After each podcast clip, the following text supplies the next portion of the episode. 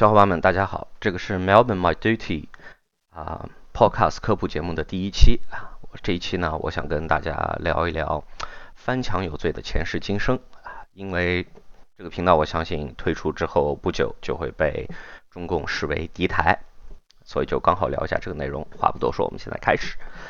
相信大家对啊防长城防火墙都是不陌生的。我个人呢称之为啊长城二点零时代，因为在它之前还有一个一点零时代的。啊，至于翻墙这个行为呢，我知道大部分人都是很明白，它是违法行为，在中国大陆境内啊，目前主要是罚款。但是曾经在中国大陆有这么一个罪名，叫做偷听敌台罪。偷听敌台罪呢？是从一九六六年毛泽东发动了文化大革命开始的。那个时候的中国，各种信息，尤其是政治上的信息的控制，走向了一个新的极端。然而呢，物极必反，这种令人窒息的环境，使得人们更想听到不同的声音。啊，在我眼中呢，这是一种内心寻找平衡的理性行为。所以就在那一年。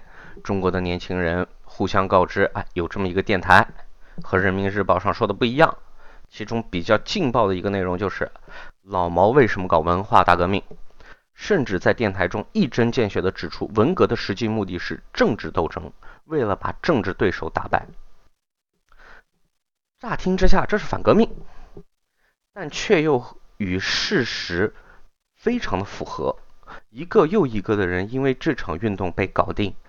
啊，当然了，这个电台也有收到其他的信息，比如说当时呃刘少奇的遭遇、彭德怀的遭遇，以至于一九七一年零包飞机失事时，很多很多人都是在这个电台上首先听到的这件事情的发生，而这个电台就是一九四二年成立的美国之音。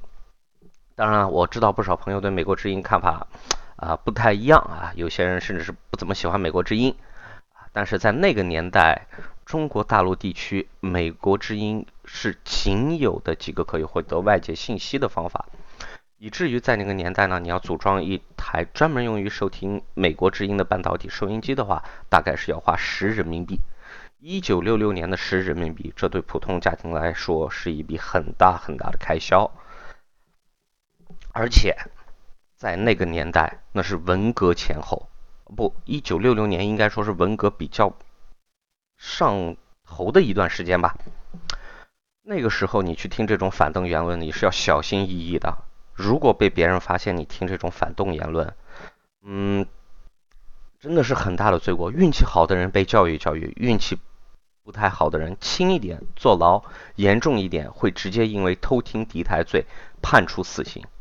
啊，当然了，有的朋友觉得我是不是有点夸大了？不过不要忘记啊，啊，在中。国大陆，你谈恋爱太多啊，都可以被判流氓罪，然后处以死刑。虽然不是在同一个年代，但是你仔细一想，谈恋爱都能被判死刑，更何况是偷听敌方的真实信息，还散播真实信息呢？而且有一个可笑的点就是，你只要去偷听敌台啊，无论你是什么原因偷听或者怎么样，你都会被再安插上另外一个罪名啊。这个罪名呢，就是反革命罪。至于何为反革命啊？我个人的翻译是：只要你不说中共是救世主啊，你就是反革命。那我呢，现在举两个真实发生的例子，啊，一位是幸运的，一位是很不幸的。首先，第一位是仁义先生。仁义先生在一九六九年写了一首歌，叫做《我的家乡》。那个时候，仁义先生呢，啊，还在农村插队。这首歌主要表达的呢，是下乡青年的思乡之情以及对未来的迷茫。后来呢，这首歌呢也被啊 VOA 播出了，啊这首歌也被称为知情之歌。在后来，仁义先生呢在后来无意中听到了啊 VOA 也在播放他的这首歌，然后他觉得大难临头，也就在一九七零年五月二十四日，同时也是这首歌诞生一周年的时候，仁义先生选选择了自首。然而他去自首得到的并不是宽大处理。他看到的是自己的死刑判决书，判处仁义死刑立即执行。要不是当时徐世友的一句“枪下留人”，仁义先生可能就没有办法告诉我们当年的遭遇。然而，就像我刚才所说的，仁义先生是幸运的人。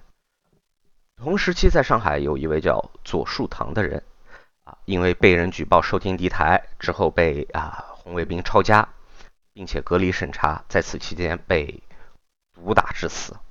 然而这不是这件事最可笑的地方，最可笑的是当时揭发左树堂先生的人，因为举报他偷听敌台，被隔离审查，最终被流放。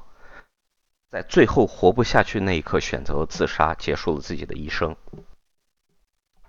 当年毛泽东在执政吧，也不能说在他篡权之前吧，说过这么一段话：美国人民是中国人民的好朋友，我们的目标是推倒国民党反动派，建立美国式的民主制度。可是你仔细想一想，当他执政之后，你去听不同的声音，都是有罪的。甚至是能被判死刑的。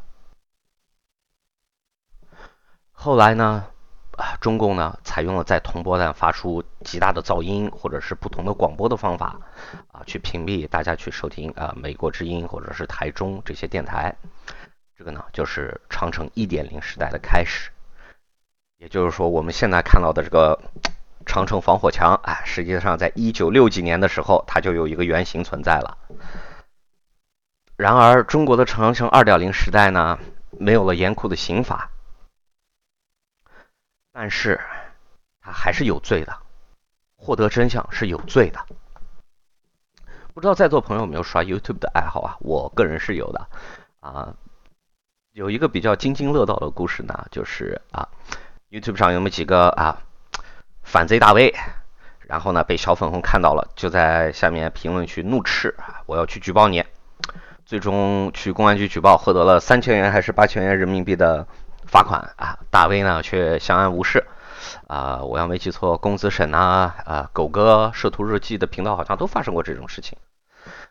然而，因为科技的进步以及 CCP 多年对中国的管控，这个二点零时代对这个敌台的控制方法也是变了很多的。先有就是曙光四千 L 服务器做 DNS 污染。让我大部分的国内人士无法正常的连接海外的网站，后有就是大批水军啊，在网上胡说八道、造谣抹黑啊，或者就是我们常说的那种无脑爱国小粉红言论。但是你仔细想一想啊，就是这件事情它是一个无比巨大的开销的，就比如说。啊，曙光四千 L 服务器一台的造价大概是两亿人民币。啊，它如果要做成功的，在中国各个地区做成一个 DNS 污染，它大概最少啊，应该是要有一百到一百六十台去做这个 DNS 污染的。你想想，这是一个什么概念？也就是说，我为了不让你看到，我要花两百亿人民币最少去让你看不见。两百亿人民币，我在我眼里这就是个天文数字。没有几个正常家庭是能在有生之年赚到两百万、两百亿人民币的。哎，说白了呢，为什么他这么紧张？他花这么多钱要阻止你，就是他害怕你获得信息的真相。因为你获得真实信息那一刻，他的谎言会即刻土崩瓦解，而在那一刻，他的政权也会从他所谓的神坛上陨落。要知道，一个健康的社会不应该只有一种声音。CCP 宁可让这个社会病态，也害怕让你知道真相的原因，真的是太多太多。这样的恐怖故事，真的是恐怖故事一抓一把。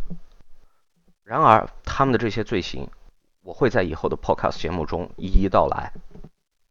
而现在我们能做些什么呢？那就是首先帮助这些想听敌台的人。怎么去收听敌台？比如说教会他们使用 VPN 或者是其他什么工具啊。其次呢，就像我今天做的一样啊，觉得哪一段历史或者是哪一段发生过的事情能揭露他们的罪恶啊，一五一十的说出来，然后放在网络上，或者是放在其他什么地方，让别人也能听到。当别人听到以后，他就会有不同的想法。我们现在要做的就是啊，尽可能帮助国内的人民反洗脑。当人听到不同的声音听得多了，他才能激发人思考的欲望，而思考是推动这个社会最有力的一个方法。啊，今天的节目呢就到这里，谢谢大家的收听啊，这也是第一期，如果有什么问题呢，请大家留言啊，我会去尽快的修正，谢谢大家，拜拜。